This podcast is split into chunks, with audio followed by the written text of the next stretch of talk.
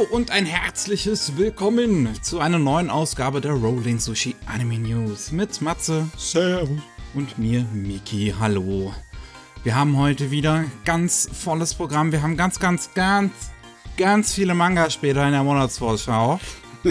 ähm, und deswegen können wir keine Zeit vertrödeln. Es geht richtig die Post ab heute. Jawohl. Wir gucken nach Deutschland, was da für Anime-Nachrichten so, äh, ja, auf uns äh, so und so. und das erste ist der Quintessential Quintuplets, der Film. Der ähm, hat Crunchyroll in der Vergangenheit bereits schon mal angekündigt, dass sie den nach Deutschland bringen werden. Jetzt haben wir ein Datum und zwar am 28. März nächsten Jahr könnt ihr den in den deutschen, österreichischen und schweizerischen Kinos sehen. Wer das halt will, bitteschön. Dieses grande Finale von den Fünflingen. Ja. Ist natürlich ein bisschen eingeschränkt, dass es halt auf die Fans der Serie oder beziehungsweise die Kenner der Serie dann beschränkt ist, aber hey, dafür hat das eigentlich ganz gut geflutscht, ne? Schnell noch zu uns gekommen. Ja. Was ähm, auch noch jetzt demnächst zu uns kommt, ist der Late Back Camp Film. Oh, da freue ich mich drauf. Ja, das hat äh, Crunchyroll jetzt angekündigt. Der kam, glaube ich, Mitte des Jahres oder so in, schon in Japan raus. Und äh, jetzt halt, wie gesagt, Crunchyroll hat jetzt angekündigt, dass sie den auch halt herbringen werden als Stream, aber der kommt nicht ins Kino. Okay. Weil bei dem hätte ich mir zum Beispiel gedacht, den kann man sich auch angucken, ohne die Serie zu kennen. Ist nicht so, als ob es ein Finale wäre. Oder ob es, ja, es ist nicht so wie bei der Romanze, ne, wo du halt irgendein bestimmtes Ziel hast, weil die Ist Mädels. halt aber halt kein Harems, d- deswegen zu nischig. ja, zu zu- Was hier? Es ist ein Haufen hübscher Mädels, das reicht doch wohl. Ah, was wir auch haben, ist ein neuer Verlag. Und zwar Dokiko. Die haben am Montag bekannt gegeben, also äh, vor einer Woche, für, für, für euch an dem Punkt, wenn ihr das hier hört, an dem Montag vor einer Woche, dass äh, ja, sie, es sie gibt und die konzentrieren sich auf Light Novels und wollen sich hauptsächlich auf Romcoms fokussieren. Hm. Ja, Fantasy und Isekai hat der Gründer gesagt, ganz spezifisch seien erstmal nicht geplant. Ui, das ist äh, mutig. Das machen halt all, alle anderen schon, von daher. Das stimmt auch wieder. Er muss er sich zumindest nicht mit der Konkurrenz rumschlagen. Die Frage ist nur, ob er dann halt den grundsätzlichen Ab, äh, also genug verkauft, ne? Ja, das werden wir sehen. Die erste Lizenz haben sie bereits bekannt gegeben heute an dem Tag, wo wir das aufnehmen, dem 28.10. Und zwar Asahina Sans Bento. Hm. kommt am ab August 2023 ähm, in einem, das ist das erste Band für 20 Euro, für 1999. Jo. Es geht äh, in dem Ding irgendwie um einen Typ, der mag essen. Es gibt ein Mädel, die macht richtig gutes Bendo. Die beiden und, und treffen sich auf dem Schuldach und er so, ey, kann ich mal was von deinem Bendo haben? Oder schmeckt, und dann merkt er, das schmeckt richtig gut und dann sagt er so, ey, willst du meine Freundin sein? Ich meine, der Mann weiß mindestens, was er will, ne? Liebe geht durch den Magen. Jo. Ähm, und auch noch ganz, ganz abgefahren, es ist wirklich die News teilweise hier der, der, der verrückten, der verrückten News, äh, die Woche der verrückten News, das meinte ich. Playmobil, die, die Nürnberger, Mhm. haben eine Kollaboration mit Naruto angekündigt. Ab dem 19.01. gibt's in Müller und Thalia Playmobil-Figuren von Naruto. Okay. Also, das hätte ich jetzt wirklich nicht erwartet. Besonders weil, wenn du im Alter für Playmobil-Figuren bist, dann kennst du normalerweise Naruto noch nicht. Da kennst du sowas wie Ich halt glaube- Bakugan oder sowas. Also Playmobil hat in letzter Zeit sehr viel versucht, ihr Image zu shiften. Ja. Okay. Ähm, und, und, und hat wirklich auch zu, zu einigen älteren Marken ähm, Sachen rausgebracht. Es gibt zum Beispiel auch mehrere Playmobil-Sets zu äh, Back to the Future. hm. Von daher, ich glaube, die versuchen jetzt, was Lego in letzter Zeit ziemlich gut geschafft hat, mit so spezifischen, spezifischen Sets, die auf Erwachsenen-Nostalgie gehen, Ja. versucht Playmobil halt jetzt das Gleiche. Ja, theoretisch funktioniert das Lohn. Es gibt einige Leute, die Naruto kennen, die schon nostalgisch dafür sind. Puh, aber wow, äh, ich habe jetzt irgendwie Bock darauf, Lego-Anime über Sets und Figuren zu sehen, wie das aussieht. Ja, äh, ich bin mal gespannt, ob das die Türen für was öffnet. Auf jeden Fall, wie gesagt, ab dem 19.01. sind die Dinge am Handel bei Müller und Thalia für 6,99 jeweils eine Figur. Huh. Und es gibt zwölf Figuren, darunter natürlich Naruto und Sasuke und Sakura und halt noch einige andere. Alles klar. Ja, wir kommen zu den Neuankündigungen an Anime. Mhm. Und wir haben einmal nicht nur, dass der Film von Late Back Camp zu uns nach Deutschland kommt, sondern jetzt wurde auch eine dritte Staffel gegreenlightet. Ja, fantastisch. Es kann von mir aus ewig so weitergehen.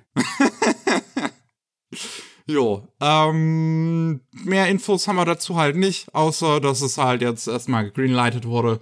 Deswegen werden wir wohl irgendwann im Laufe des nächsten Jahres mehr dazu hören. Ja, ja, ich, ich warte eigentlich immer noch darauf, dass die Mädels mit dem einen Großvater äh, campen gehen zusammen, mit dem Camping-Ass, mit dem Veteran. Eigentlich könnten sie auch mal nicht im Winter campen gehen. Das wäre auch mal was Neues für die Serie tatsächlich. Uh, gegen die Regeln verstoßen im Sommer campen gehen. Uiuiui. Was wir auch haben, ist eine sechsepisodige Webserie zu Lupin. Und zwar Lupin Zero, was im Dezember rauskommen soll, diesen Jahres noch. Und ja, die Vorgeschichte zu Lupin dem Dritten darstellen soll, in seiner Kindheit noch. Hm, Ja, ist irgendwie komisch, aber das, die Idee macht mich nicht so heiß. Weil dann denke ich gleich an so Sachen wie ähm, Detective Conan oder sowas. weil es funktioniert irgendwie für mich im Kopf nicht, weil Lupin für mich immer so mehr fürs Erwachsenenpublikum war und dann, du hast halt ein jung, junges Kind dann als Figur, als Hauptfigur. Na, mal sehen. Es gibt im Trailer auf jeden Fall eine Szene, wo er unter Beschuss steht, auch als kleines Kind. Von daher, wir können vielleicht hoffen, dass es trotzdem, auch wenn er ein Kind ist, immer noch in eine erwachsene Richtung geht. Oh Gott. Und ähm, wir haben auch einige äh, ja, talentierte Leute dabei, die hier mit dran arbeiten. Daisuke Sato ist langjähriger äh, Animator zum Beispiel, hat unglaublich viel für Inazuma 11 den Anime ähm, gezeichnet, Mhm. aber auch äh, einige Szenen von den ja neueren Lupin-Sachen, wie unter anderem auch der der äh, zweite Film von von vom Redline-Regisseur, äh, der Jigen-Film. Oh ja.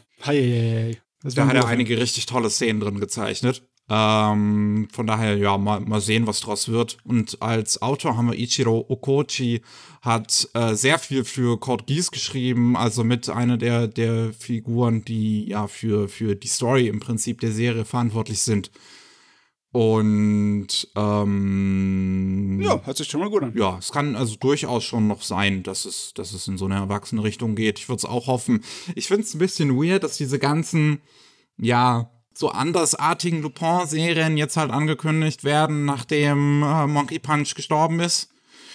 Äh, ne, wir haben jetzt das, das, das Lupin und Cat's Eye Crossover. Wir haben jetzt Lupin Zero. Ich hoffe, da kommen jetzt nicht noch mehr seltsame Sachen. Äh, wird so lange ausprobiert, bis die Zuschauer sagen, nö, wollen wir nicht. Ja, mal sehen. Also solange es immer noch gut ist, ne, will ich nicht meckern. Ja, ja. Von Ja. daher, ähm, im Dezember wissen wir da sicherlich mehr, wenn es dann rausgekommen ist. Wir haben jetzt auch noch kein genaues Datum halt irgendwann im Dezember und auch noch nicht welcher Streaming-Service das macht. Ich glaube, für den, für, den- für den amerikanischen Bereich hat sich High Dive bereits gemeldet, ob das dann in Deutschland irgendwie dann, keine Ahnung, über Peppermint oder doch Crunchyroll oder sonst was dann läuft, jetzt mit diesem neuen Peppermint-Ding dazwischen. Who knows? Ja, alles noch in der Zukunft. Die Zukunft ist ungewiss. Ja.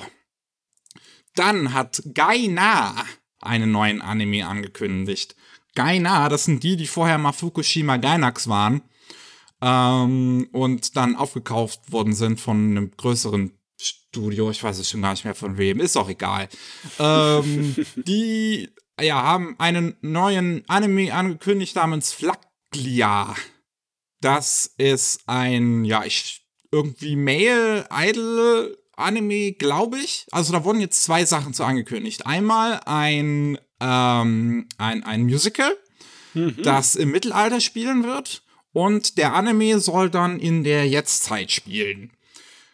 Das beides kommt von jemandem namens Madoka, Madoka Takadono, der etwas geschrieben hat namens Devils and Realist wozu es auch einen Anime gibt, aber ich höre davon gerade zum ersten Mal. Ja, geht mir genauso.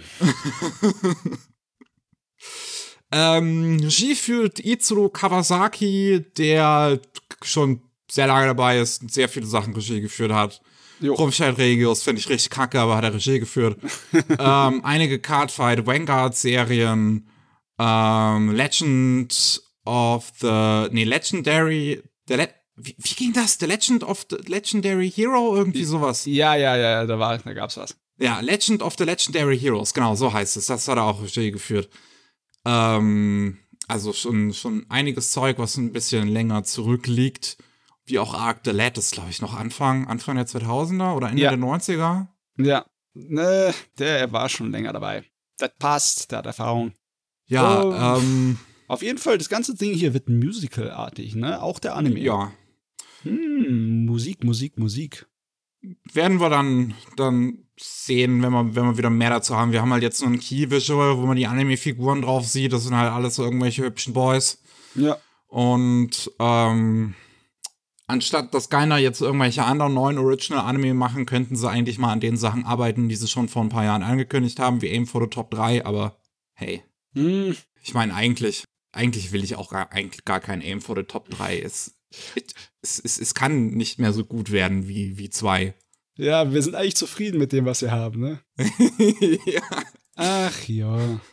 Was wir auch noch haben, ist ein Manga namens Hokkaido Girls are Super Adorable. Das bekommt einen Anime, einen TV-Anime im Jahre 2023, also irgendwann nächstes Jahr. Das wurde jetzt halt nur gegreenlightet, angekündigt, mehr wissen wir nicht. Es geht um einen Typen, der zieht nach Hokkaido und da sieht er an einer Bushaltestelle, wie ein Gal dasteht und friert. Und das findet er irgendwie geil. Das ist die Plot-Summary, die so auf Manga Plus steht. Ja, ja, ich meine, äh, im Sinne von wegen, sie bleibt ihren Prinzipien treu. Auch wenn es Minusgrade draußen ist, läuft sie mit Miniskirt rum, weil muss schön aussehen. Das macht, das, das macht man halt. Also in Anime sieht man das immer so. Ich weiß nicht, ob die das in Japan tatsächlich so machen, aber in Anime sieht man das ja immer so. Ah Gott, ja, auf jeden Fall laufen die schon mit, äh, also nicht mit Miniskirt, aber schon mit äh, Rock rum, auch im äh, Winter, aber dann haben sie halt dünne äh, Strumpfhosen an oder sowas, ne, meistens. Und ich frage mich, ob sie die ganze Serie auch dann im Hokkaido-mäßigen Dialekt machen. Das wäre cool. Dann versteht's keiner. Ja. Was wir auch haben, das spielt auch in Hokkaido, ist ähm, Hyakusho Kizuku. Das ist ein autobiografischer Manga von Hiromu Arakawa, der Ma die Mangaka von ähm, Full Metal Alchemist und Silver Spoon. Und ähm, da geht's halt um ja ihr Leben, wie sie in Hokkaido aufgewachsen ist und äh, auf dem Feld gearbeitet hat, was dann halt auch später zu Silver Spoon geführt hat. Ja. Und ähm, ja, es klingt eigentlich ganz interessant. Das soll jetzt ein Anime bekommen. Äh, großartige Infos haben wir dazu, aber auch noch nicht. Ich finde es aber, wie gesagt, ich finde es interessant. Die ist eine, die ist, eine gute Mangaka mit Silver Spoon und, und Full Metal Alchemist. Oh, die hat auch eine Menge gemacht bisher, ne? Ja. Die hat gut gearbeitet. Da darf sie auch mal ihre eigene Biografie machen, das geht. Das passt. Ja. Ähm, dann haben wir auch noch, oh, das ist eine ganz witzige Angelegenheit. Gora und King Record haben einen neuen Anime angekündigt zusammen. Gora und King Record haben vorher zusammengearbeitet an dem K-Franchise, Oh. was ja sehr stark äh, beeinflusst war im Stil von Gohans. Ja. Und Gohans hat es ja äh, letztes Jahr ziemlich hart verkackt. Äh, als, als herausgefunden wurde, dass sie äh, ziemlich viel ähm, ja, Mode-Plagiate sich so äh, f- ver- einbußt haben. Ja, die haben eine Und- ganze Menge einfach Plagi also gekauft. Also nicht gekauft, geklaut. Ja, und ähm, jetzt haben halt Gola und King Record einfach einen neuen Anime äh, angekündigt namens Ayaka A Story of Bounce and Wounds und den macht halt diesmal halt nicht Gohans. Aber ist noch, wie man wirklich sieht in dem Ding, sehr visuell inspiriert von dem Gohan-Stil. Mhm. Man sieht halt schon, dass es nicht Gohans als Studio ist, weil dafür sieht's einfach anders aus. Zu normal. so kann man es nennen. ähm, aber ja, also keine Ahnung, ich find's irgendwie ein lustiger Move, weil Gohans, ich meine, auf der einen Seite hat es Gohans halt verkackt, dann haben die ja auch äh, King Records angezeigt, weil die von denen nicht bezahlt worden sind für ihre mhm. Arbeit an dem, an dem äh, Babylonia-Anime. Oder beziehungsweise anscheinend nicht korrekt äh, bezahlt worden sind. Und dann stellen die beiden sich jetzt halt hin und machen ein neues Ding und sagen halt so, ja, dann machen wir halt ohne dich. ja. Gott, oh Gott, oh Gott. Ich weiß auch nicht, was ich von diesem Anime halten soll bisher. Ich meine, wir haben einen Trailer, aber trotzdem verstehe ich nicht, worum es geht. Es sieht auf den ersten Blick aus wie so eine Journey to the West-artige Truppe von Jungs, ne? Aber es lässt sich nicht so groß aus über seinen Inhalt. Ja, es gibt auch irgendwie nur eine kurze Beschreibung auf einer Insel, wo der Vater, wo der, wo der Vater gestorben ist, ein Typ. Der irgendwie, er hat jemand Superkräfte und dann kommen noch zwei andere Männer dazu. Hm. Hm. Ja. Okay. Kann man noch nicht viel sagen. Ja, gemacht wird es bei Studio Blanc, die auch viel mit äh, Elosa zusammenarbeiten und dann vorher schon sowas wie Happy Sugar Life gearbeitet haben oder jetzt Live Lessons with Uramichi Onisan und Regie geführt von Nobuyoshi Nagayama, der halt auch schon vorher bei äh, Elosa Sachen Regie geführt hatte, wie Smile Down the Runway, Happy Sugar Life und Are You Lost? Hm. Ähm, interessant, das Character Design kommt von Red Juice, der die Character Designer von Beatless und Guilty Crown. Ähm, und auch von, zum Beispiel von, von Iris bei äh, Hololive. Und er hat ja sehr anstrengende Frisuren manchmal so in seinen Designs. und hier sieht man das jetzt gar, tatsächlich gar nicht so sehr, finde ich. Nö, die sind normalsterblich. Okay, ja. der eine hat ein paar äh, der, der eine Priester oder was das ist, der hat eine bisschen aufwendige Frisur, aber sonst. Man sieht so ein bisschen in den Schattierungen, dass es so der Red Juice-Stil ist. Ja. Ähm, aber ja, also, es sieht ganz nett aus. Es verspricht jetzt halt noch nicht so viel. Von daher mal gucken. Ja. Ähm, dann haben wir auch noch ein Gerät, das heißt in Arc Demon's Dilemma How to Love Your Elf Bride ist eine Light Novel Reihe, wo jetzt grünes Licht gegeben wurde für eine Anime Umsetzung. Mehr Informationen haben wir zu dem Ding jetzt auch noch nicht. Jetzt in Japan kommt am 1. November das 16. Volume von der Light Novel raus. Läuft also wahrscheinlich schon ein gutes Stück. Ähm, und es geht um einen Zauberer, der ist eigentlich ziemlich, äh, ja, so so introvertiert und äh, hat nicht wirklich großartig Freunde oder sonst was und die Leute von außerhalb nehmen ihn irgendwie alle nur als Arschloch wahr. Und dann geht er mal eines Tages raus und sieht auf einer äh, Sklavenauktion ein Mädchen, was er schön findet, verliebt sich instantly in sie und, und kauft sie. Die gute alte äh, Isekai-Prämisse. Ja, ich bin unfähig, irgendwie sozial mit anderen Leuten in Kontakt zu treten, also Sklaverei. das ist nicht die Lösung, oh ja. Gott, Japaner haben echt ein Problem damit. Ich meine, also, ja. Also ein Problem mit Sklaverei irgendwie. Ich, ich kenn, ich kann das nachvollziehen, diese Fantasy, ähm, ja, Träumerei von wegen, dass du ein Mädchen aus der Sklaverei rettest, weil du bist ja nicht der bösartige Sklavenhändler, sondern du hast dann eine gescheite Beziehung mit der Person. Aber trotzdem, es ist irgendwie so, es ist irgendwie, da kannst du dir doch irgendeinen anderen billigen Grund einfallen lassen, warum die zwei aneinander geraten. Seriously, ja. Ja. ja. Also. Na egal. Das ist weird. Ähm, was wir auch noch haben, wieder mal Novels. The Most Heterical Last Boss Screen from Villainous to Savior. Das ähm, ist im, im, Japanischen sogar noch ein bisschen länger, der Titel. Das ist wundervoll. Wir sind wieder äh, dabei, ne? Bei der Light Novel Ecke. ja. Das soll einen TV-Anime bekommen im Juli 2023, direkt mit Datum. Wir haben auch direkt einen ersten Trailer, der ein bisschen was zeigt. Und ähm, da geht es um eine Prinzessin, die mit acht plötzlich die Realisierung hat, Scheiße, ich bin eine Gießekeite. Mhm. Und ähm, feststellt, dass sie die böse Wichtin in einem Otome-Spiel ist und eigentlich dazu verdammt ist, zu sterben am Ende. Und dann denkt sie sich so, ja, nee, dann mache ich das jetzt halt alles nicht, wozu ich verdammt bin und bin halt einfach eine Liebe. Ja, ich, irgendwie, ich mag ja die Dinger, aber es sind auch immer wieder dieselben, ne? Die Otome Isekais. Ja, es kommt auch einfach immer mehr davon. Please, can, can we stop? Können wir uns irgendwie neue Ideen einfach einfallen lassen, ausnahmsweise? Ja, ich meine, alle anderen Isekai-Sachen müssen sich irgendeinen Gag einfallen lassen, damit überhaupt noch jemand sie anguckt. Also sollte man das eigentlich euch auch als äh, Minimum vorwerfen, dass ihr einen interessanten Gag herbringt. Weil bisher war es wirklich nur, äh, ich bin im Otome-Game aufgewacht und hab äh, Rolle der Bösewichtin. Das ist alles, was in den Dingern passiert. Ja. Verdammt doch mal. Ah. Äh, Das wird gemacht bei OLM Team Yoshioka. Das ist das OLM Team, was zuletzt auch, wie heißt das, Fabiniku gemacht hat. Okay. Und Regie geführt von Norio Nita. Ähm, hat vorher auch schon viel bei Inazuma 11 gearbeitet und Kami-sama Minairi, auch so ein Ding, was bei OLM mal gemacht worden ist. Ja, Ja. Ba, ba, ba, ba.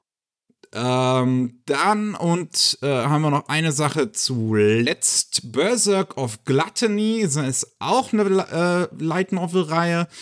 Ist jetzt auch ein Anime zu greenlighted worden, wo wir jetzt auch noch nicht mehr zu wissen. In dem Ding geht's um einen Typen, der ähm, hat den Skill Gluttony, das heißt, dass er immer hungrig ist und immer essen muss, bis er eines Tages einen Dieb äh, tötet und frisst und dann seine Fähigkeiten bekommt und das jetzt den die Lust in ihm erweckt hat, das äh, öfter zu tun. Alles zu essen. Ja, Ja, also Fantasy mit den Isekai-Regeln werken, ne? Und äh, ganz ehrlich, das Design gefällt mir gar nicht. Er sieht wieder aus wie so ein 0815 Kirito-Verschritt und danke. aber nein. wirklich. Möchte nicht. Ja. Nur sein, Schwert hat auch irgendwie die Form eines, eines Kreuzes zumindest. Also. Und es ist auch mit Gluttony zumindest eine Bibelreferenz drin. Also. Ich schätze Hm. mal, dass es darauf dann irgendwie aufbaut in der Ikonografie. ja, aber wahrscheinlich nur in dem Bereich von wegen, ja, ist exotisch und andersartig und cool. Ja, an so einem oberflächlichen Bereich. ja, also ich erwarte nicht, dass da irgendwie mitgearbeitet wird, groß. Okay, beim letzten Mal haben wir über die Ankündigung von Buddy äh, Daddies geredet. Ja. Und jetzt, jetzt, jetzt, jetzt wissen wir mehr und ich find's geil. Ich find's geil, was wir jetzt wissen. Ähm, das ist ja der neu, ist ein neuer Original-Anime von PA Works in Zusammenarbeit mit Nitro Plus. Und ähm, da gab's halt jetzt auch ein, ein Event, wo wir ein paar mehr Infos dazu bekommen haben zu dem Gerät. Und es ist halt einfach Spy Family for the Gays. es ist Ja. halt literally das.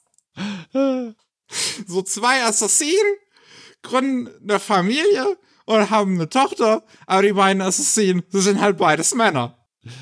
Ja. Allein wenn es so eine Buddy-Cup-artige Dynamik wäre, nur mit zwei Attentätern, wäre es schon lustig genug. Aber dann natürlich sind sie auch noch eine, eine Familie. Ähm, das habe ich jetzt nicht erwartet, aber es macht vollkommen Sinn, oder? es ist eindeutig klar, dass sowas sich verkauft. Honestly, ich glaube, ich will einfach mehr Anime haben, die einfach so blatant Rip-Off sind von Sachen, die gerade beliebt sind, aber in gay. ja, ist in Ordnung, völlig in Ordnung. Ich meine, ey, das, das kann kein Zufall halt sein, dass sie das halt gerade ankündigen. So. Also locker hatte nicht. halt irgendjemand zwei Family gesehen, hat also Finger drauf gezeigt, guck mal, wie beliebt das ist. Lass auch mal machen. Äh, ist schön. Sehr schön. Ich weiß, es, es gefällt mir. Jo.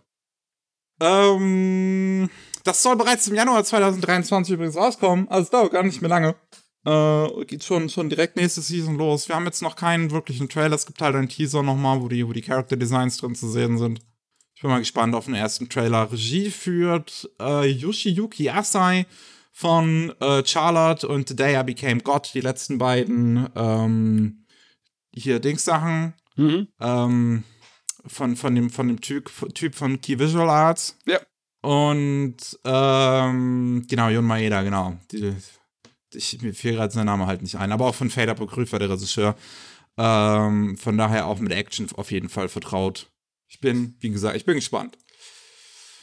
Dann haben wir einen ersten Teaser zu Blue Orchestra. Der uns auch ein bisschen was über die Leute verrät, die dran arbeiten. Blue Orchestra ist ein Manga über einen Jungen, dem passiert anscheinend irgendwas Trauriges, so, so am Ende der, der Mittelschule, weswegen er aufhören will, äh, Violine zu spielen. Aber in der Highschool wird er von jemandem äh, wieder überredet, das doch weiter zu spielen von einer Mitschülerin und Drama ensues. Jo. Und ja, also der Teaser, der, der, der gepostet wurde, ist eigentlich ganz nett. Man sieht halt wirklich relativ wenig, nur die Hauptfigur und das Mädel, was ihn dann wieder dazu bringt, Violine zu spielen.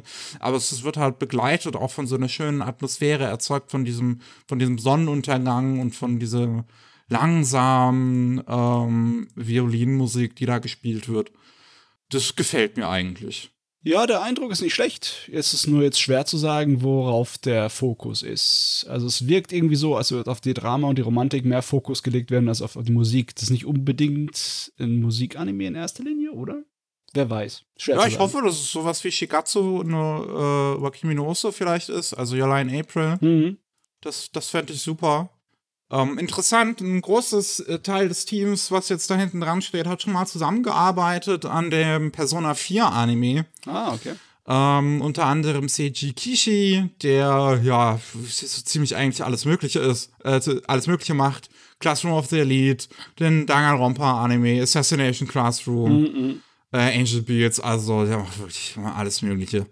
Und ähm, ja, bei Nippon Animation interessanterweise wird der Anime gemacht, die äh, normalerweise, ich glaube, heutzutage nicht mehr so oft noch äh, als Hauptstudio verantwortlich sind für, für neue Anime. Die haben halt früher sehr viel gemacht. Mhm. Dann, ähm, zweite Staffel von D4DJ All Mix ist jetzt halt bekannt gegeben worden, dass ähm, dies im Januar 2023 kommt. Ist auch wieder größtenteils gleiche Staff, der es gemacht hat. Yep. Ähm, wieder bei Sanzigen brauchen wir keine großartigen Sachen noch weiter zu, zu sagen. Ist halt mehr DVD im Januar 2023 geht's los. Ich würde es wahrscheinlich nicht gucken, weil ich die erste Staffel eigentlich schon ziemlich langweilig fand. Dann Birdie Wing, Girl, Golf Girls Story ist jetzt leider verschoben worden, die zweite Staffel. Mm. Ursprünglich äh, sollte es jetzt im Januar losgehen, äh, ist jetzt auf April 2023 verschoben worden. Also nochmal drei Monate länger warten, bis man die verrückte lesbische Golf-Mafia-Story weitergucken kann. Ach Gott, ja. Von mir aus sollen sie es lieber vorher verschieben, als dann zwischendurch merken, oh mein Gott, wir kriegen es nicht gebacken. Ja, ich, bisschen weh tut tut's mir trotzdem, weil ich freue mich sehr drauf, das zu gucken, wenn es dann fertig ist. ja. Dann, äh, Kaguya-sama, Love is War geht bereits am 2. November zu Ende. Ui. Kommt das letzte Kapitel raus. Uiuiui, da gibt jemand Gas. Ja, das ist dann das wahrscheinlich ähm, entweder 28. oder 29. Volume. Das 28. kommt am 19. Dezember raus. Da könnte dann bereits dieses letzte Kapitel drin sein. Ich bin mir aber nicht sicher, wie aktuell die da immer sind in Japan. Ja. ähm, von daher, wie gesagt, entweder in 28 oder 29 Bänden ist das Ding dann abgeschlossen. Ähm, und der Anime, soweit wir ihn jetzt gerade haben, auch mit dem Film, ist dann ungefähr die Hälfte davon. Wenn der Anime also tatsächlich äh, das ganze Ding adaptieren möchte, haben wir noch mal drei Staffeln vor uns. Meine Schnute. wo, wo ich nichts dagegen habe. Nö, nö, überhaupt nicht. Habe ich nichts einzuwenden. Bitte gib mir noch drei weitere Staffeln davon. ähm, was wir auch noch haben, ist ein erster Trailer zu The Reincarnation of the Strongest Exorcist in Another World. Ähm, ja, der sieht halt ganz nett aus. Ähm, ich weiß schon gar nicht mehr, wann er angekündigt worden ist. Es geht halt um einen Onmyoji, ähm, also so ein, ja, nicht Exorzist, aber halt so ein, so ein Yokai-Fuzzi im, im älteren Japan der ähm, von seinen Freunden verraten wird und stirbt und einen letzten Zauberspruch am Ende castet, der, äh, dass er in einer neuen, äh, in einem neuen Leben wiedergeboren werden möchte und einfach glücklich sein möchte in diesem neuen Leben. Und den Wunsch bekommt er erfüllt, nur dass er dabei gleichzeitig in einer Parallelwelt landet, because of course. Natürlich. Ja, ich glaube, ich habe schon mal gesagt, dass es wahrscheinlich ein bisschen schwerer haben wird, an die Leute ranzukommen, äh, also sein Publikum zu finden, weil du benutzt ja bei Isekai meistens irgendetwas, was die Leute nachvollziehen können, damit sie sich einfach einen Hauptcharakter so reinversetzen können, als wäre eine paar Jeans, ne? Ja. Ähm, und ein Omnosi, also diese klassische Art und Weise von, ich weiß nicht, kann man das als Magier bezeichnen oder als ähm, Geisterbeschwörer oder als, ich weiß nicht, so diese taoistische Magie, Hm. diese angehauchte vom Shintoismus, das ist echt äh, nicht so einfach nachzuvollziehen für die Leute. Ja, das stimmt. Ähm, der Trailer sieht halt, ja, er sieht halt wirklich okay aus, finde ich. Also es, es ist ein bisschen CGI drin, was jetzt nicht so schön aussieht tatsächlich, aber auch ertragbar ist. Die Ja, Hintergründe sind, was mich am meisten stört. Die Hintergründe sehen tatsächlich echt teilweise scheiße aus. es, es, es, es ist so mit diesen Serien, ne? diesen Isekai-Serien, die brauchen mindestens zwei, drei Episoden, bevor sie abstürzen. Mhm. Und wenn sie nicht abstürzen, dann sind sie gut zu gucken und wenn sie abstürzen, dann stürzen sie hart ab. Also ich bin ja, Ja. vertraglich dazu äh, verpflichtet, sowas zu gucken. mit meinem, bei meinem Vertrag mit den Anime-Göttern besagt das. Mhm. Und deswegen werde ich dann sagen können, ob das was taugt oder nicht. Es wird auch bei Studio Blanc gemacht, die wir jetzt vorhin schon hatten, mit dem, ähm, mit, mit dem Gora-Ding. Und ist auch basically das gleiche Team. Jo, okay. Machen die Kommt. doppelte Schicht. Ja, das kommt jetzt auch bereits im Januar 2023. Ich glaube, das Gora-Ding hatte noch gar kein Datum. Ah, okay. Ja, das hatte nur 2023. Also ich schätze nicht, dass das jetzt direkt auch im Januar losgehen würde. Hm, Nee, also da müssten sie schon schnell zeichnen können. Ähm, was wir auch noch haben, ist ja erstes Footage, also mal mehr oder weniger jetzt zu dem Junji Ito Maniac Japanese Tales of the Macabre Anime, ein Junji Ito Adaption auf Netflix. Und ja, stellt sich heraus, meine, meine Vermutung ist 100% korrekt gewesen, die ich damals geäußert habe bei den Screenshots, äh, als die ersten rausgekommen sind. Es ist einfach das gleiche Team, was diesen Studio Dean Anime damals gemacht hat zu Junji Ito, der hieß Junji Ito Collection. Den hat damals schon keiner gemocht. Warum machen die jetzt quasi eine zweite Staffel? Wahrscheinlich, weil sie sie fertig kriegen. Uh. ich meine, das andere Stu äh, Ito-Projekt ist ja immer noch in Arbeit, ne? Auch wenn das sehr gut aussieht, das hat halt doch keiner. Achso, ja, Uzumaki, ja. Ja. I, I see what you did there. Mhm. Ach Gott. Ja, was Netflix uns jetzt gegeben hat, ist das Opening von dem Ding. Das ist so Trap-Hop. Das ist interessante Wahl für ein Junji Ito-Anime, I guess. Es ist nicht schlecht von seiner Optik. Es hat so schöne, ja, es, es funktioniert fast schon, meiner Meinung nach. Es sagt halt natürlich einem nichts über die Serie. Die Ja, Openings das- das- ist ganz anders, ne? Das, das Opening ist, ist, ist okay. Ja. Ähm, ich, ja, wenn es halt wirklich einfach das gleiche Team ist wie bei der Junji Ito Collection, können wir halt erwarten, dass es eins zu eins die Manga-Panels nachzeichnet, nur in Farbe und mit weniger Details. Hm, hm, hm, hm.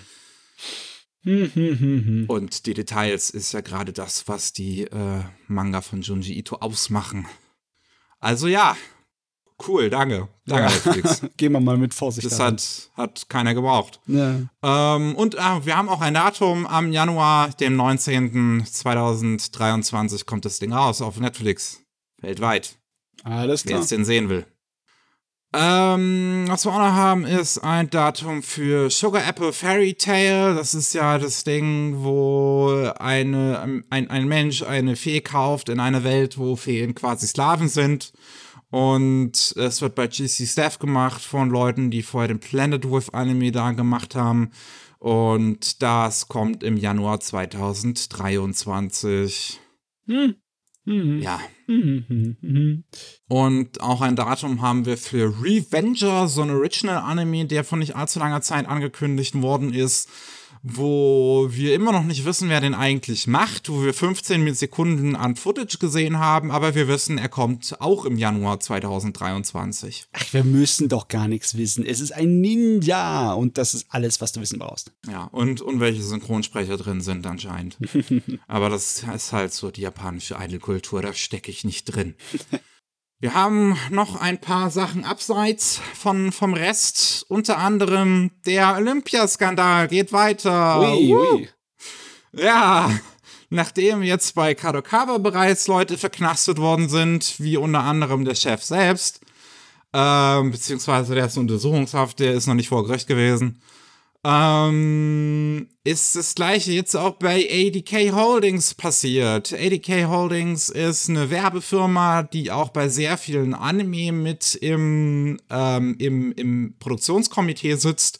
Wie Tiger and Bunny, wie zahlreiche Gundam-Serien, zahlreiches zu Doraemon und Shinchan. Mhm. Und ähm, da ist jetzt auch ähm, der Chef äh, ja einkassiert worden mit der Vermutung, dass er Haruyuki Takahashi mit 74 Millionen Yen bestochen hat, um ja bestimmte besonderes Kram irgendwie an Marketing für die für Olympia machen zu dürfen.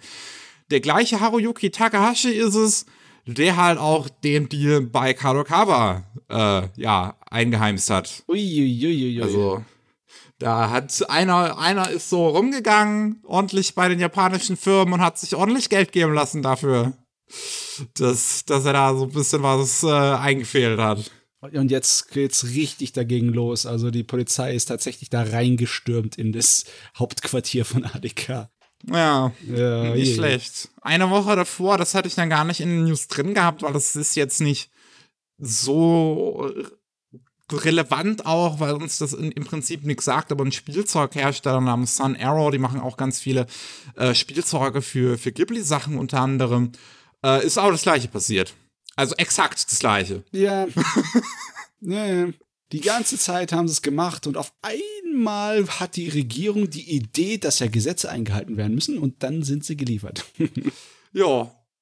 Ähm, ich meine, es ist auf jeden Fall schön jetzt zu sehen, dass die Polizei dann doch dagegen vorzugehen wollen scheint und dabei bei, bei jedem mal vorbeiklopft und mal mitnimmt.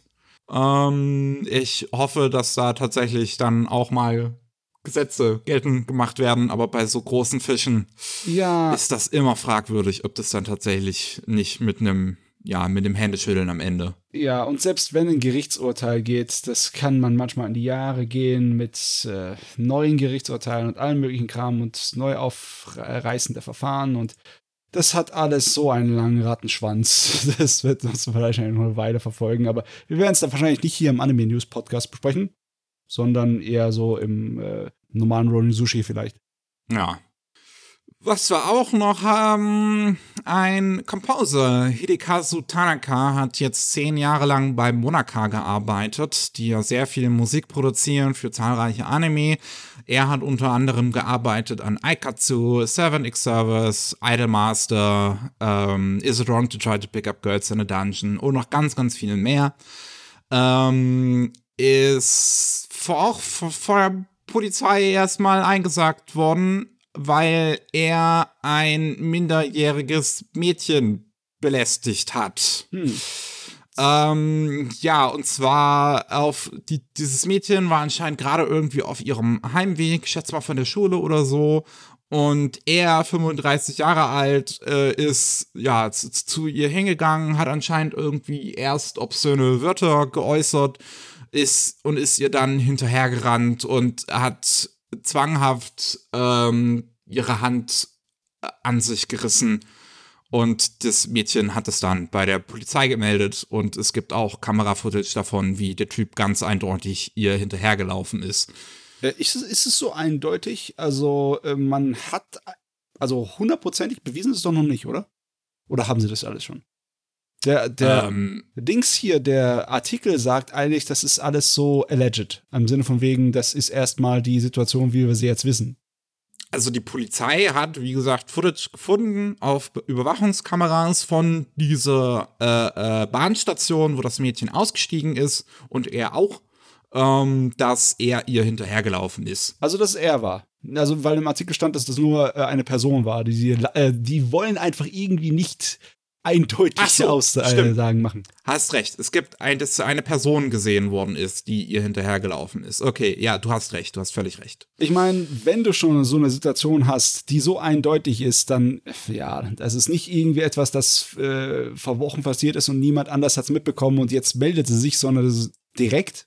Ne? Und ja. dann ist das wahrscheinlich auch schon äh, in der Nähe der Realität und in der Nähe der Wahrheit, die ganze Situation. Aber ja, der Artikel hier lässt sich halt nicht wirklich aus. Also sagt nichts Konkretes.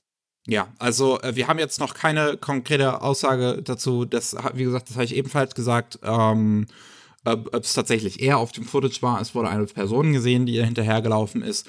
Ähm, aber ja, also die, die, die Polizei hat ihn auf jeden Fall schon mal mitgenommen. Ähm, ich weiß halt auch nicht, ob jetzt, wenn dieses Mädchen das dann halt direkt der Polizei gesagt hat, dieses Mädchen wird nicht wissen, wer das ist, glaube ich. Nicht, also nicht unbedingt. Nee, also wahrscheinlich nicht. Von daher, ähm, da wird schon einen guten Grund zum Verdacht geben, denke ich mal. Oh mein Gott, ja. Gibt's halt immer das Problem.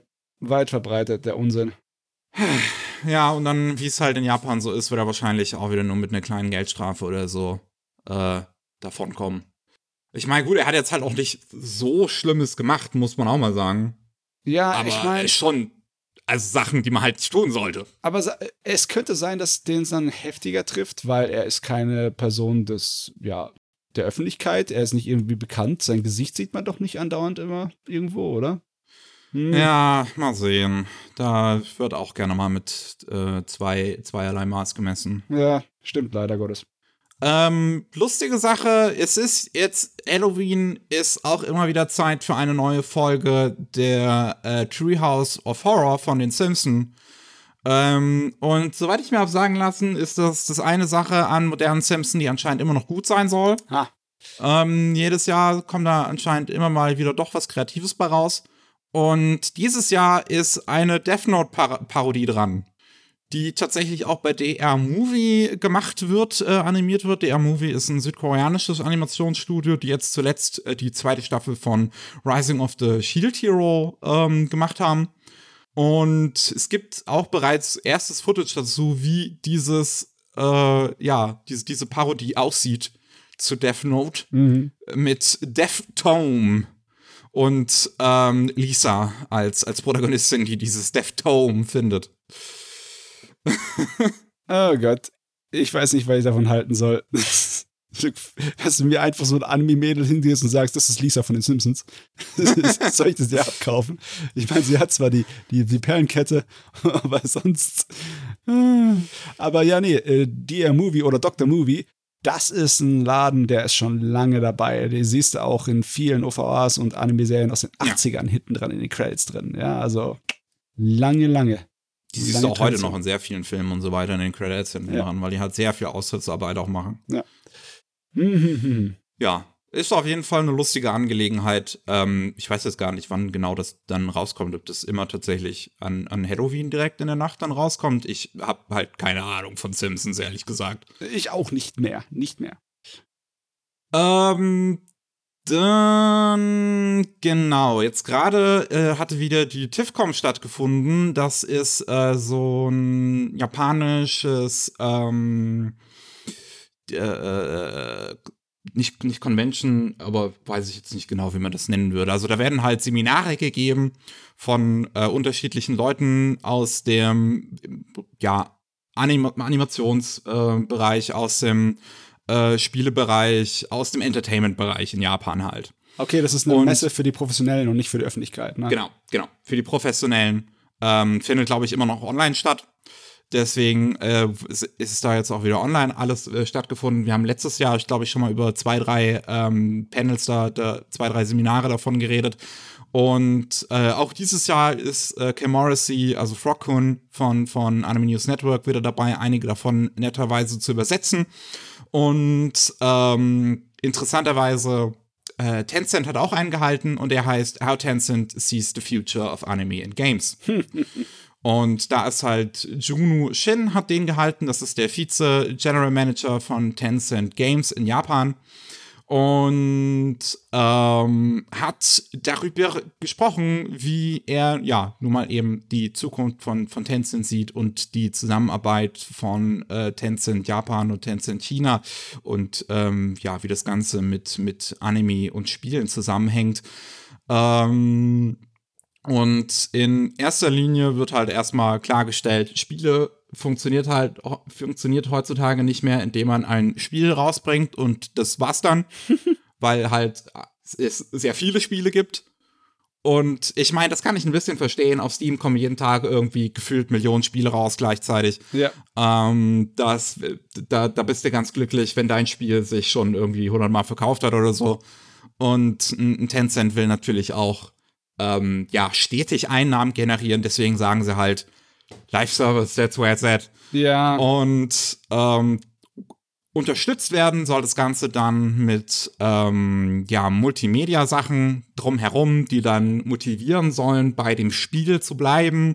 Ähm, ein Beispiel, was gegen Ende des Talks anscheinend gegeben wurde, ist jetzt sowas wie Cyberpunk Edge Runners und Arcane, dass so Serien halt rauskommen, die ähm, die Leute gleichzeitig wieder dazu motivieren, das Spiel anzuschmeißen, wenn sie es bereits ähm, haben, oder halt auch Neueinsteiger diesen Spiele ähm, beibringen durch halt neues Medium, wie halt Cyberpunk, Edge Runners und Arcane. Ja, logischerweise ist in dieser ganzen Argumentation, müsste man die Hintergründe wissen, wie viel Geld diese Live-Service-Dinger einspielen. Und zwar, das ist der Grund, warum die das so darlegen.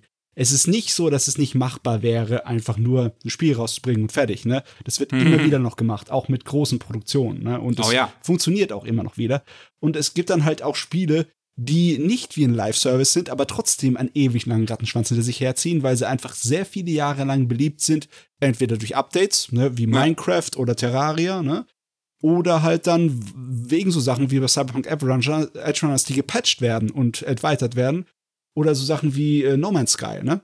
Oh, guck dir auch sowas wie die From Software-Spiele ja. an. Das erste Dark Souls wird bis heute gespielt. Die ja, Leute sind sauer, dass die Server davon jetzt nicht mehr online gehen, weil die das bei From Software anscheinend wegen, wegen veralteter Technologie nicht mehr hinkriegen. Ja, also der Grund, warum sie sagen, Live-Service ist die Zukunft, ist, weil es einfach viel mehr Geld abwerft. Nicht, weil die anderen Sachen nicht machbar wären, sondern das macht einfach mehr Geld als das normale System. Deswegen machen sie es. Das ist der Grund. Auf jeden Fall. Ja.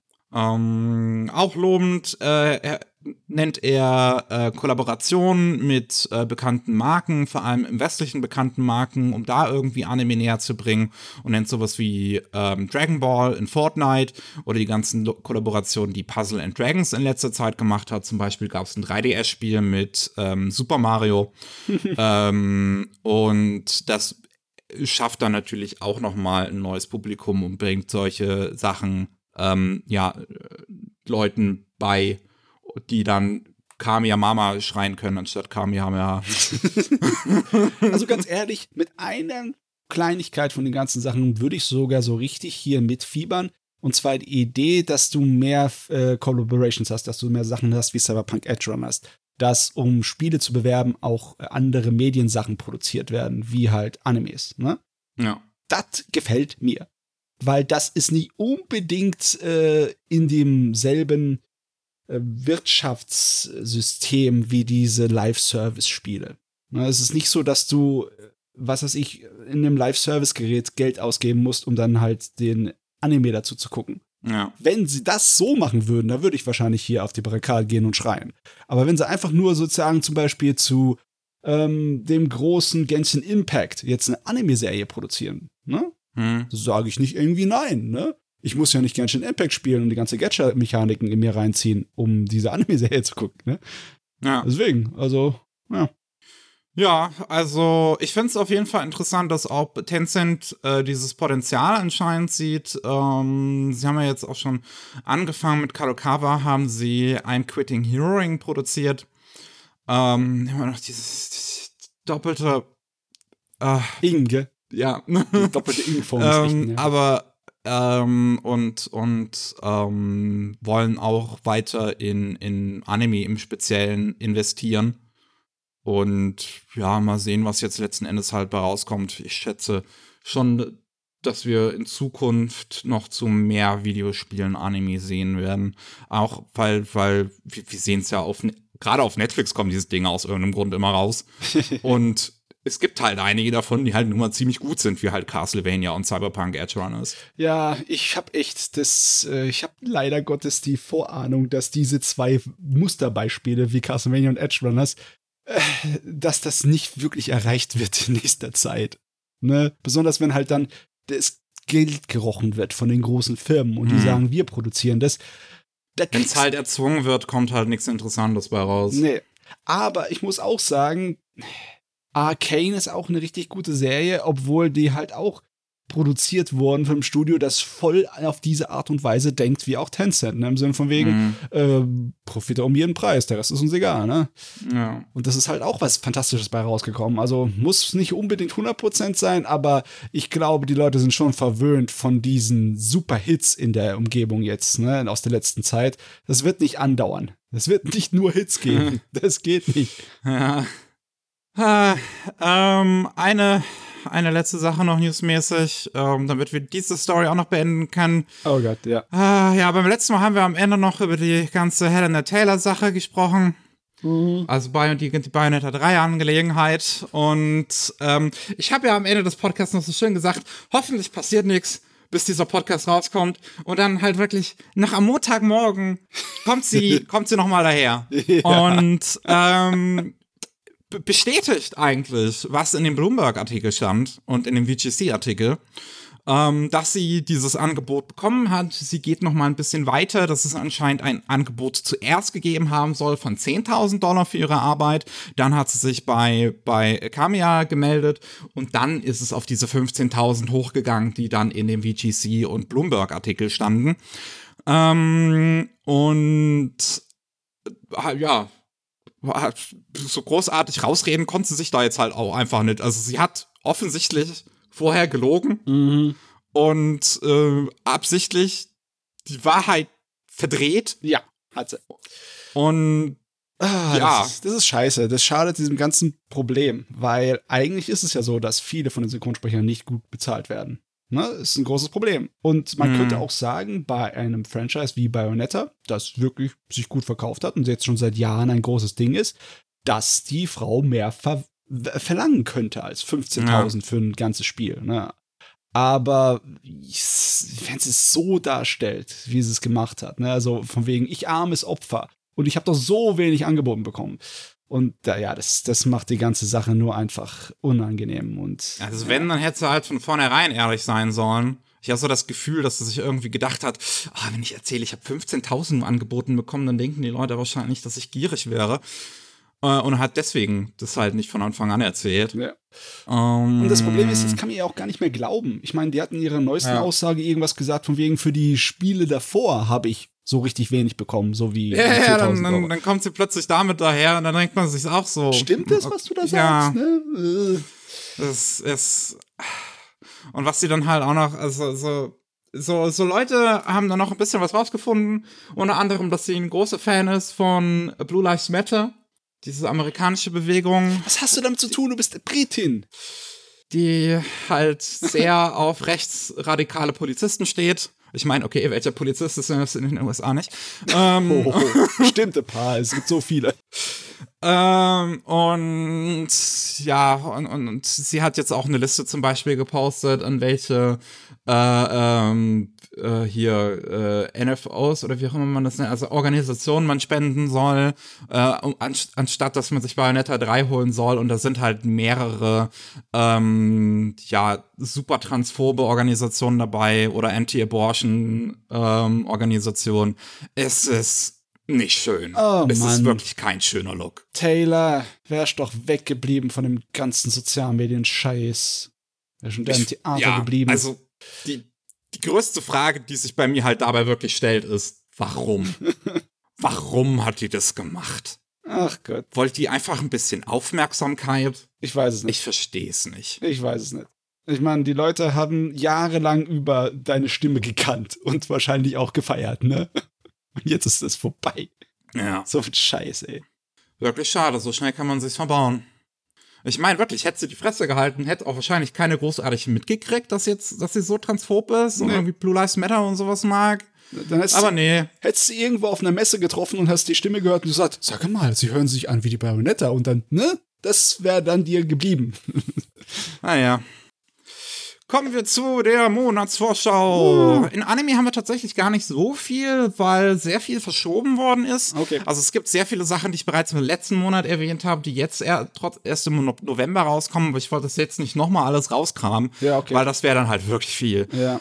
Ähm, deswegen, ich habe jetzt nur die Sachen ähm, aufgeschrieben, die tatsächlich neu für diesen Monat angekündigt worden sind. Das wäre am 4. November Neon Genesis Evangelion in der Steelbook-Edition von Leonine Anime, ähm, exklusiv über Amazon nur erhältlich.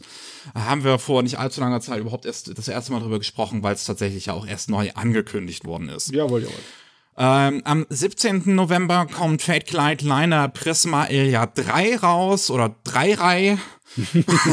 so wird's geschrieben. Bei Peppermint Anime ist jetzt das erste Mal, dass die dritte Staffel von der Fate Glide Serie in Deutschland rauskommt. Ähm, auf das zumindest. Ich glaube, vorher gab es das auf Crunchyroll. Ähm, dann am 17. November Food Wars The Fifth Plate, die fünfte Staffel von Food Wars. Äh, auf Crunchyroll, bei, bei, bei Crunchyroll Anime auf Disc jetzt das erste Mal.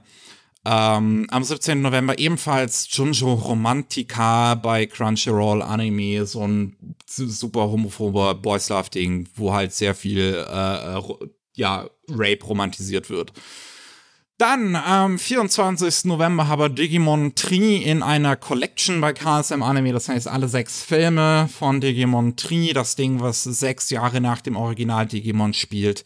Wer das äh, noch nicht gesehen hat, kann sich das halt jetzt, wie gesagt, in einer Collection kaufen. Ja, ist aber eigentlich ganz nett hier die Überschau über die Dings, die Anime ist eine ganze Menge Sachen, die jetzt vollständig erhältlich sind in Deutschland, ne? wie Food ja. Wars und äh, Kaleit? Ich weiß gar nicht. Ist, ist Fifth Plate die letzte Staffel? Ich glaube, das ist die aktuellste, so viel ich weiß. Warte, Fifth Plate. Ne, das ist dann, wenn, dann ist es halt auch die letzte, weil ähm, das dann auch zu Ende gegangen ist.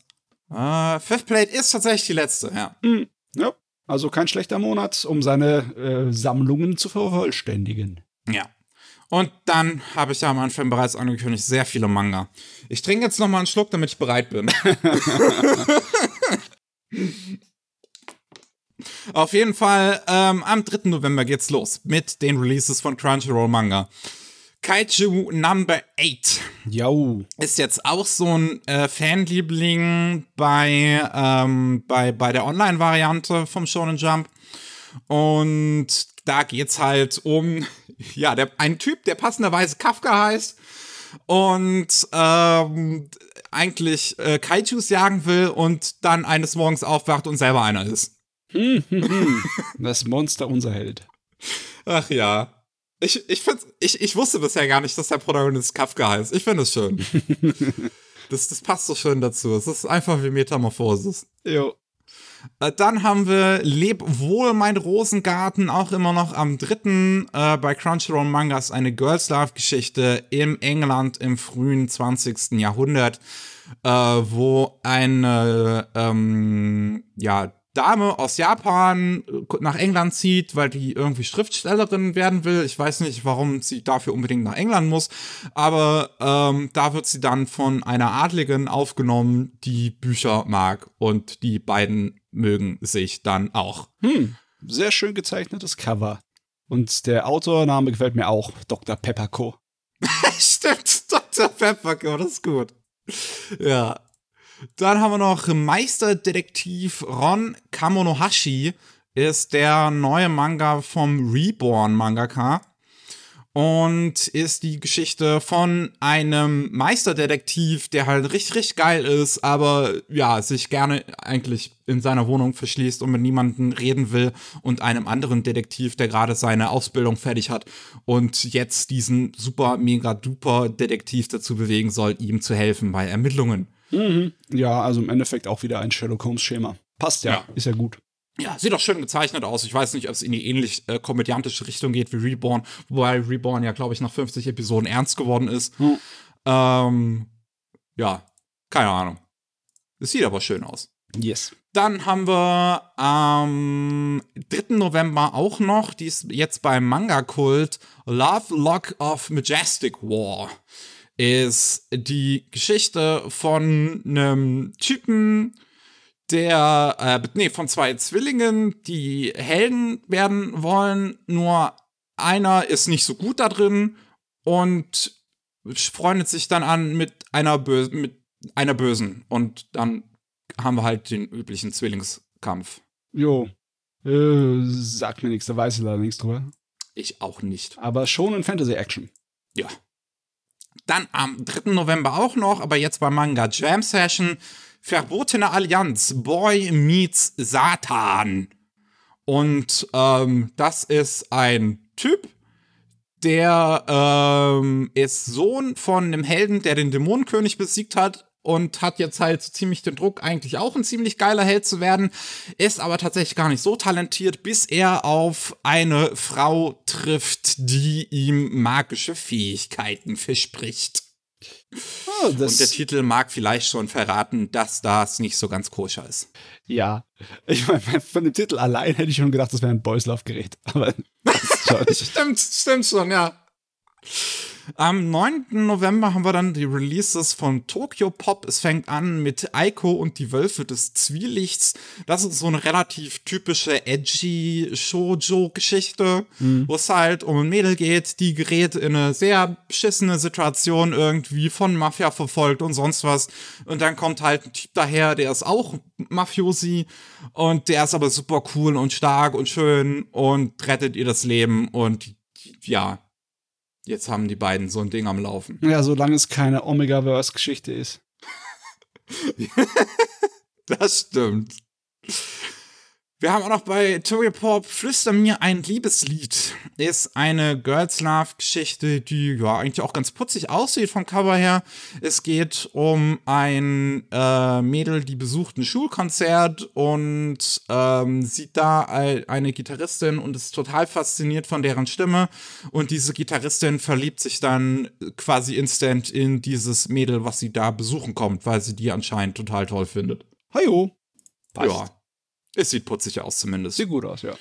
Ähm, dann haben wir noch wieder The Grandmaster of Demonic Cultivation, oh. diesmal uh. in der Webtoon-Variante. Nice. Also wer dieses klassische Wuxia-chinesische Ding da lesen möchte, äh, aber halt nicht nur Text haben möchte, sondern auch Bildchen dazu, ähm, kann das jetzt äh, dann ab dem 9. November in, in der Webtoon-Variante. Ich glaube aber, soweit ich weiß, ist die bereits entschärft worden im Gegen so, so im Vergleich zum äh, Romanvorlage. Ja, ist nicht so explizit. Also ja. die Jungs schmachten sich zwar auch immer noch an, aber mh, mm, ja, darüber hinaus geht es nicht so sehr.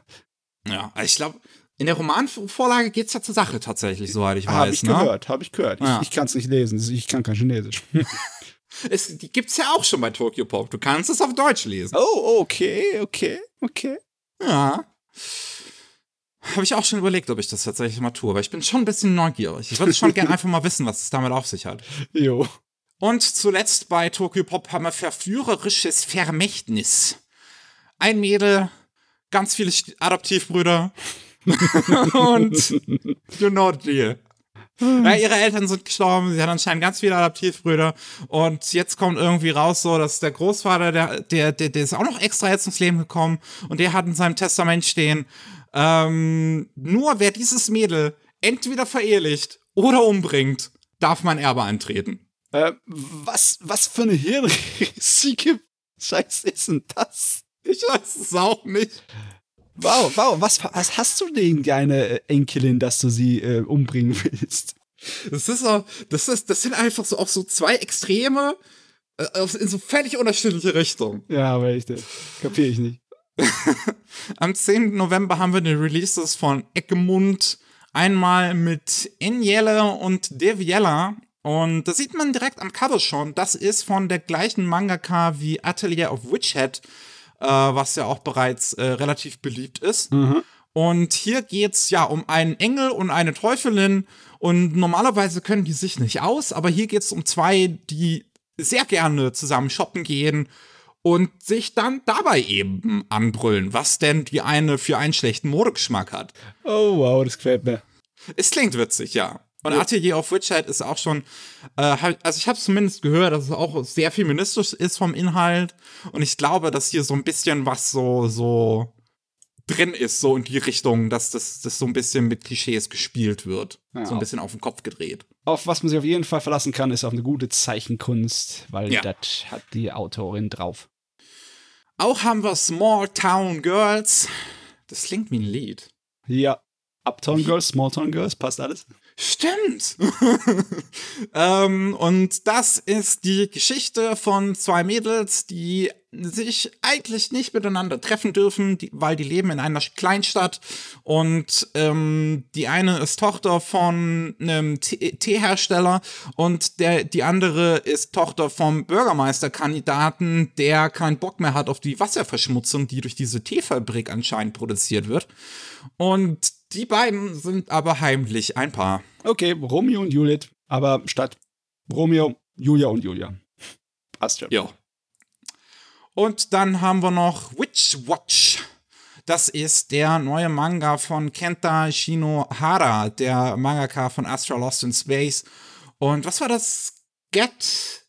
Scat Dance? Äh, Get Backers oder? Get, nee, nee, Scat nee, nee. Dance. Scat, Scat Dance, glaube ich.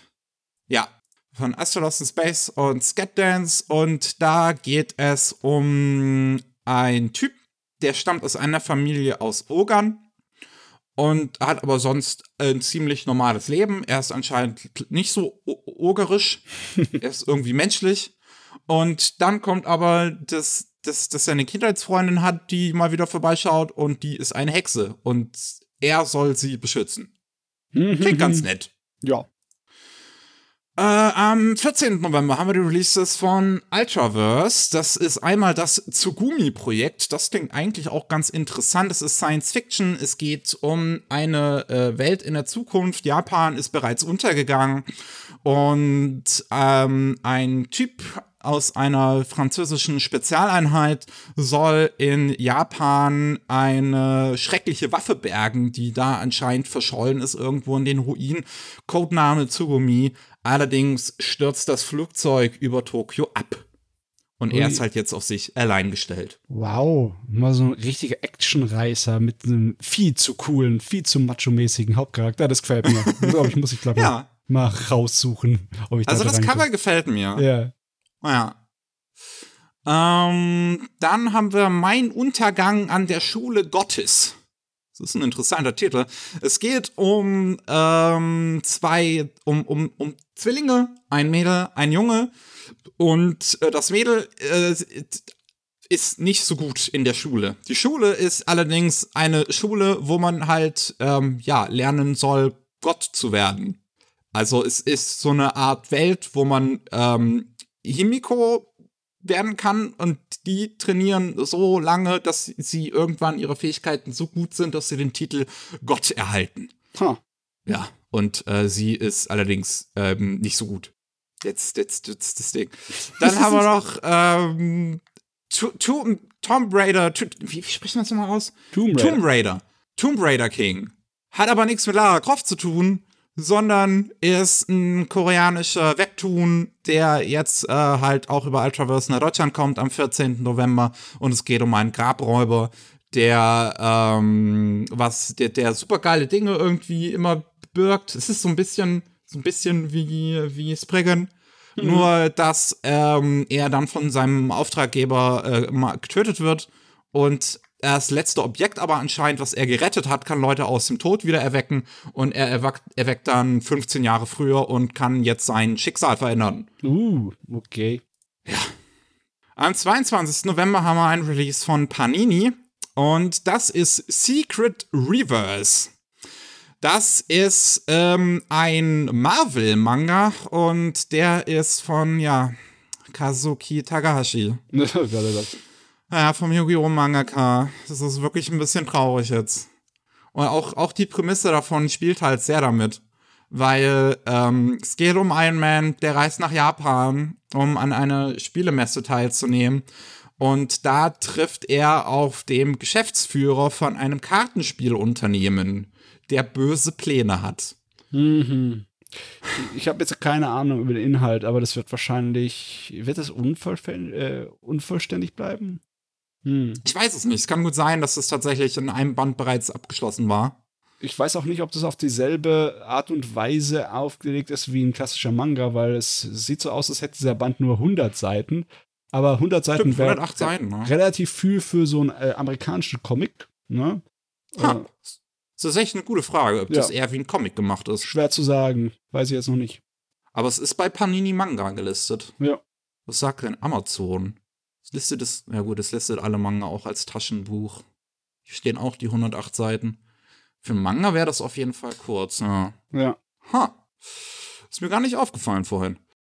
Dann am 29. November haben wir wieder die Releases von Hayabusa und Carlson. Ich fange mal mit Hayabusa an. Da kommt einmal Badass. das ist eine Ansage. Und da geht es um einen Drachen, also einen humanoiden Drachen. Er hat so einen Drachenkopf oder so, so ein bisschen Drachen zumindest äh, Züge. Und ähm, der hat jetzt einen neuen Kollegen. Und das ist ein Mensch. Und die beiden haben sich gern und die arbeiten, ich glaube, für die Polizei, wenn ich das recht verstanden habe. Auf jeden Fall stoppen die einen Raubüberfall. Also ich denke mal schon. Ja, also das Cover schreit nach Boyslav, aber sowas von. Ja. Ähm, dann haben wir auch noch Cupid is struck by lightning. Es ist auch Boys Love. Also es ist, das ist wieder die 0815 Boys Love Variante. Du hast einen nicht, nicht so aktiven Typen, du hast einen aktiven Typen. Bam. Ja, ich meine, äh, besser ist ein Polizistenduo, wo einer davon ein Drache ist. Das ist definitiv interessanter. Danke sehr. Es ist kreativer, ja. Und Someday I'll Fall Asleep. Ähm, das passt jetzt gar nicht mal so sehr in den Hayabusa-Katalog. Ähm, ist nämlich die Geschichte von einem Mädel, die stirbt in einem Unfall, aber ähm, der Todesgott, der ihr gegenübersteht, sagt ihr, du kannst nicht ins Reich der Toten kommen, bis du nicht ähm, deine letzten Versäumnisse eingeräumt hast. Mhm. Dafür gebe ich dir 49 Tage Zeit. Ähm, und hier, tschüss, deine letzte Chance. Und dazu gehört, dass sie unter anderem ihrem Schwarm die Liebe gestehen soll. Okay, okay. Also nicht irgendwie, dass er als Geist umherwandert und muss ihre, ihre letzten Wünsche erfüllen, sondern sie muss es selber machen. Hier, ja. hier. Selber Alles arbeiten. muss man selber machen. ja, es war. Dann, wir haben jetzt die Dinger von Carlson. Da haben wir einmal Cruella, der Manga, Black, White and Red. ist halt, ja, der Film, der letztes Jahr rauskam zu Cruella, ähm, nur als Manga. Also wer das tatsächlich will, aus irgendeinem Grund, weil ich habe nichts Gutes von diesem Film gehört. Ich auch nicht. Ähm, bitteschön. Dann Fairy Tale in einer Massivkollektion, das heißt drei Bände in einem, startet auch am 29. November. Wer das also nachholen möchte. Ähm, was wir auch haben, ganz nett, Kaiju Shirai Cross Posuka Demisu, das ist das Duo von The Promised Neverland, äh, gibt es eine Short Story Collection, die am 29. November rauskommt. Da sind dann halt ja mehrere äh, Kurzgeschichten drin, die die beiden zusammen gemacht haben, mhm. sowie ein zusätzliches Kapitel von The Promised Neverland, was ursprünglich nur auf einer Kunstausstellung in Tokio äh, gezeigt worden ist. Ah, das ist natürlich toll, wenn die exklusiven Dinge, an die kein Schwein rankommt, endlich mal lesbar sind. Ja. Dann auch ziemlich cool, Le Pont the Third, the Third, es ist halt so geschrieben. Ja. Du hast halt Le Pont, 3i, the third. es ist the third, the third. ähm, Anthology, das äh, kam in Japan äh, 2019 ursprünglich raus. Ich glaube, vor kurzem ist auch ein zweiter Band quasi erschienen. Ähm, das ist quasi ein Best-of aus den besten Kurzgeschichten äh, von Monkey Punch ähm, im Lupin-Universum. Ähm, ja, wer das haben will, das gibt's auch. Äh, sind circa 300 Seiten. Ich glaube, ich werde es mir auf jeden Fall holen. Ja, aber nicht erschrecken, ne? wenn einige von den ganz alten Geschichten dabei sind, den ursprünglichen, die sind sehr schräg und äh, überhaupt nicht lustig, sondern sehr eher erwachsen. Fast schon so eine James Bond-Satire. Ja, da habe ich Bock drauf. Jo. Das sind zwölf Geschichten, die da drin sind. Ähm, und zu guter Letzt, dann habe ich es geschafft. Neon Genesis Evangelion in einer Perfect Edition. Da sind zwei Bände in einem. Ähm, und ja, ist halt äh, Evangelion in der Manga-Form gezeichnet von Sadamoto, was äh, der, glaube ich, noch ein paar Details immer so ein bisschen hinzugefügt hat und ich glaube auch ein anderes Ende hat. Ja, das ist wieder eine andere Fassung der Geschichte. Auch interessante ja. Sache. Also ja, wer dann das haben will, das gibt's auch am 29. November. Wir sind durch. Lang genug war es, der Podcast. Auf jeden Fall. Äh, vielen Dank fürs Zuhören da draußen. Äh, falls ihr mehr von uns hören wollt, dann gibt's ähm, ja jeden Montag gibt's natürlich das hier und jeden Mittwoch gibt's äh, den normalen Rolling Sushi Podcast und jeden zweiten Mittwoch den Anime Slam Podcast, unter anderem auch in dieser Woche wieder. Ja, äh, mehr habe ich nicht zu sagen. Danke fürs Zuhören nochmal. Ich, ich mich, mich schon ein bisschen schwindlig. Und äh, deswegen machen wir jetzt Tschüss. Jo. Ciao.